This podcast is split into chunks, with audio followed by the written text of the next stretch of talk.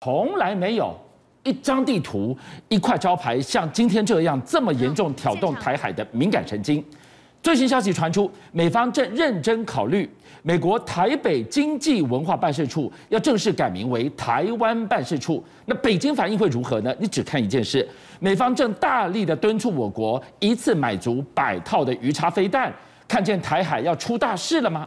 而当中国大陆内部共同富裕喊的震天嘎响，对房地产扣下的扳机，引爆中国次贷风暴，解放军渡海攻台会是平行民怨的最后一条路嘛？没错，事实上，目前呢，美国跟中国的这个双方之间呢，还是你来我往。为什么这样讲呢？我们可以看到说，《金融时报》它爆料什么？爆料说，哎，我们的外交部长吴钊燮，还有我们的国安会秘书长，前一阵子到美国去，这个跟美方洽谈。那洽谈什么呢？准备把我们驻美国的这个台北经济文化代表处改为台湾代表处。哦，这件事事情来说的话，我们外交体系是否认，但是目前为止来说，国际媒体报了这么多，那为什么这件事引起大家关注呢？因为我们台湾去了之后没多久呢，拜登跟习近平就通了这个电话。那所以你是在哎，你是在玩两手把戏，还是怎样的一个状况？所以你们两个睽违了七个月，通上九十分钟的热线，美中元首互相保证不因为误判而擦枪走火。对，话才说完。这边就要更名变台湾代表处了。对，所以这时候呢，这个《环球时报》马上就说，你美方呢显然在挑战我们的一中一政策这样一个状况，哈，所以是公然跟他呛声。那不只是这个美国这样做，事实上连欧洲也是一样。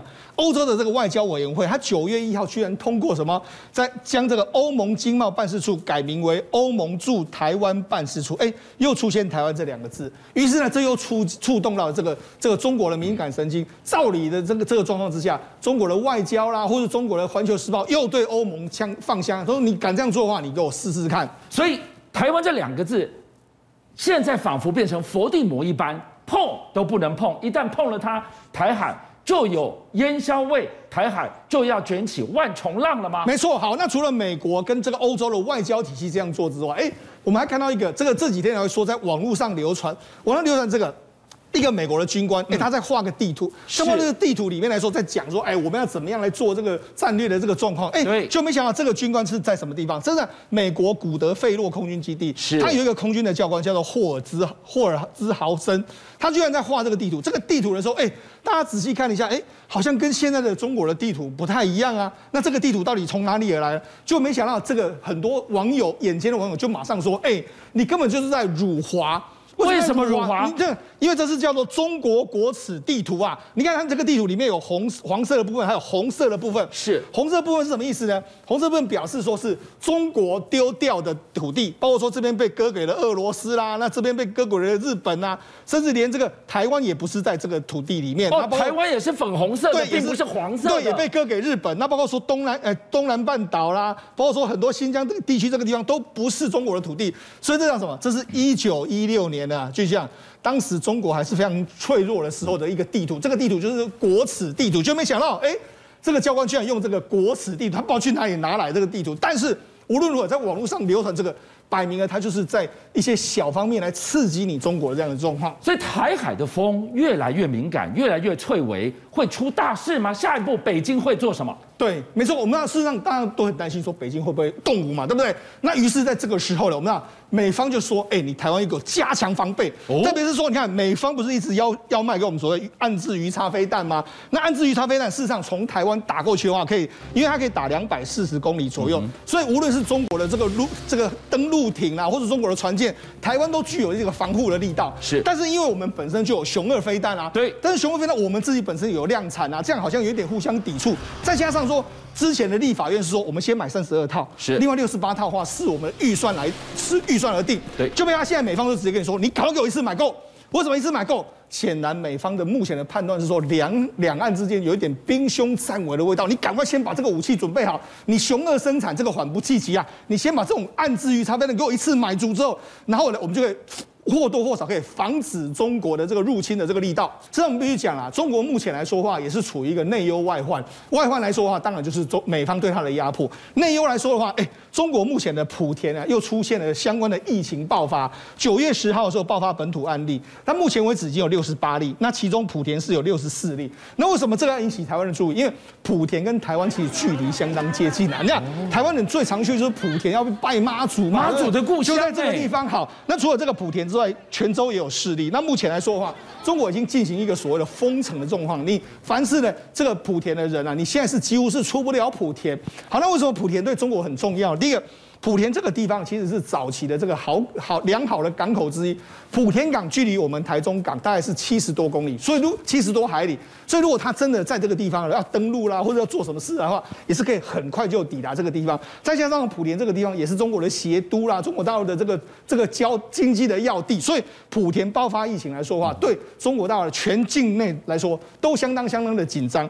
好，那但是为什么莆田会发现这个疫情呢？主要就是说，就像我觉得中国现在是务必要。要清零，所以他们常常都会对这些小学生啊进行这个这个所谓 PCR 的检测。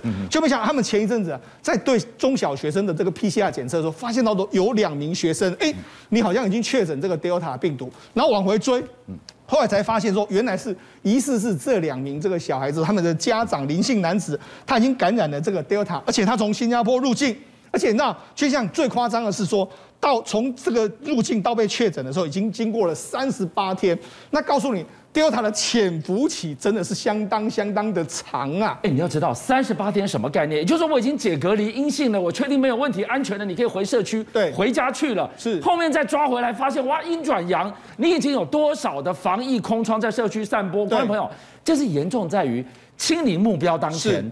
过去拦下来都是国境要进来，我把它拦在，我从港口到机场，我通通拦住。对，这从里面爆出来。对，现在已经在里面了，撕出了一个五六十人染疫的大破口，那还得了？所以中国内部的三大压力如果炸锅，他会寻求另外一个新战场去平息他的民怨呢？没错。好，那除了这个我们刚才讲到的 Delta 病毒之外，平息民怨的方式最好的方法就是打富豪嘛。所以你看，他们现在又开始在打富豪，怎么打？你看。马云这个很久不见的马云，五月中就到目前为止都不见。就十号的时候，哎，网络上流传说他现身在这个浙江的一个农场的这个照片。你看马云在这个地方，好，然后好，大家想说，哎，难道马云是解禁还是怎么样？他没事吗？就没想到十号刚流传之后，十一号中纪委马上就发文点名批判阿里呀。他说什么？给资本市场扩张设置个红绿灯，然后他还点名说，这个所谓垄断啊，是这个共同富裕的最大敌人。他点名了谁？腾讯、阿里巴巴。所以马云又马上被点名。所以马云即使是你现身的时候，官方还是对你没有松手的这个力道。好，像除了打马云之外，另外还有一个是什么？现在中国大陆另外一个重大的压力锅是来自于地产的这个问题呀。就像你知道。恒大地产，我们曾经讲到这个。恒大地产，目前它总负债已经高达三千零四十亿美金，折合新台币是八点三八兆，八兆的巨额。可是问题是，就像你知道，它整个市值，公司的市值目前还不到一千多亿港币，虽然现在已经等下公司市值都已经比它的负债要小非常非常多啊，它几乎已经没有办法要去还它的这个债务，再加上说它目前啊，你知道很多中国旗下的很多这个，包括说在河南啊、深圳啊很多地方，它原本还有在盖，但是问题是他现在已经没有钱可以盖，所以他很多案子已经被停工，有的是他自己停工，有的是官方要让他停工，甚至他现在只能卖楼。就像他卖楼，他怎么卖嘛？他卖赔售五成、三成，比比皆是。就很多人，很多原本买了房子，那么怎么买在高价外面去给我的共拍啊？很多房子就这样，他那些屋主就开始去抗议。所以你当初跟我承诺说你不会跌价，结果你怎么一口气就我买了之后你又跌三成，去维维权一大堆，所以等于这个恒大地产变成是中国大陆一个非常大的不定时炸弹，这才是真正伤筋动骨啊！今天板机要是从恒大一扣下去，对，那不就是中国版的次贷风暴吗？是没错，中国中国版的雷曼兄弟。好，那除了这个之外，中国现在最大压力是什么？就像因为前一阵子他们这个所谓这个学区仔被炒作，所以中国大陆限制一线城的这个大涨，但是呢，他们现在二线城。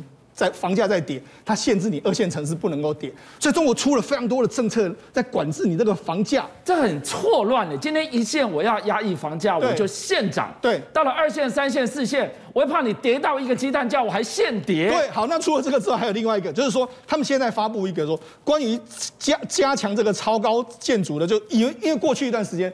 中国不是都高很多大楼吗？摩天楼比高的，你未来不能够新建超过五百米以上的这个超高建筑，所以问题是什么？他怕你会有烂尾楼出现。那为什么怕会有烂尾楼出现？因为主要是这一栋。天津叫一一七大厦，就像你知道，这个已经新建了十三年，从二零一五年到现在为止，烂尾到现在为止都还没有动作一个状况。来，我们来看，就是这个画面，哇，你说这栋楼是超级烂尾楼啊？对，它是这样，就像你知道，他当初开工的时候说。这是全世界第二高楼，仅次于哈利法塔。这个绝对不是个案而已。当然不是个案，非常多楼都目前都面临到这样一个局面。好，那除了这个天津一一七之外，他们现在还有什么？很多烂尾的这个状况。譬如说，像在贵州，贵州六盘市的时候，他当初斥资一个叫世界最大的这个边陀文化博物馆。这个博物馆呢，就像你知道，他们当地就是我们现在看到这个这个六盘市这个地方，当地你知道，当地他们一年的预算才三十多亿人民币。对，他们当初为了盖这个的时候，哎，居然一口气。花了三亿人民币，就花了三亿人民币人民币之后，哎，原本会有观光人潮，就没有观光人潮嘛，没有投资，没有办法回收。哇，你看它的附近整个造镇变成鬼楼，对，都附近完全，它除了这个博物馆之外，周边还有一些房地产商也准备进来，大家一起炒作，是，就没想到完全都没办法。这个项目没办法走下去，一年开工一年就停工，那现在怎么办？现在就是只好说，好啦，如果你真的烂尾楼的时候没办法处理的时候，最后一招就是把它炸掉。那怎么炸掉？你看，炸掉。对，那这是昆明的这个溧阳新城的二期。那原本就你看，你看一口气，你有看过吗？一口气十五栋楼一次全部把它炸掉，太夸张了。为什么画面？为炸掉它？因为这个二零一二年开工之后到现在为止都一直没有完工，即使已经换手了两三次之后都没办法继续做下去，没办法继续做下去的时候，新的业主就说啊，这样好了，我也不想在这边。修修补补，我干脆就把它一口气全部炸掉，炸掉之后重新再来。那为什么地方政府会可可？就像你知道，地方政府看得很开心，好，你把它炸掉，炸掉之后我重新再盖，是不是有 GDP 再次贡献，又可以开始弄弄这个房地产？所以人家搞到最后这样，中国大陆所有的问题，成也房地产，败也房地产。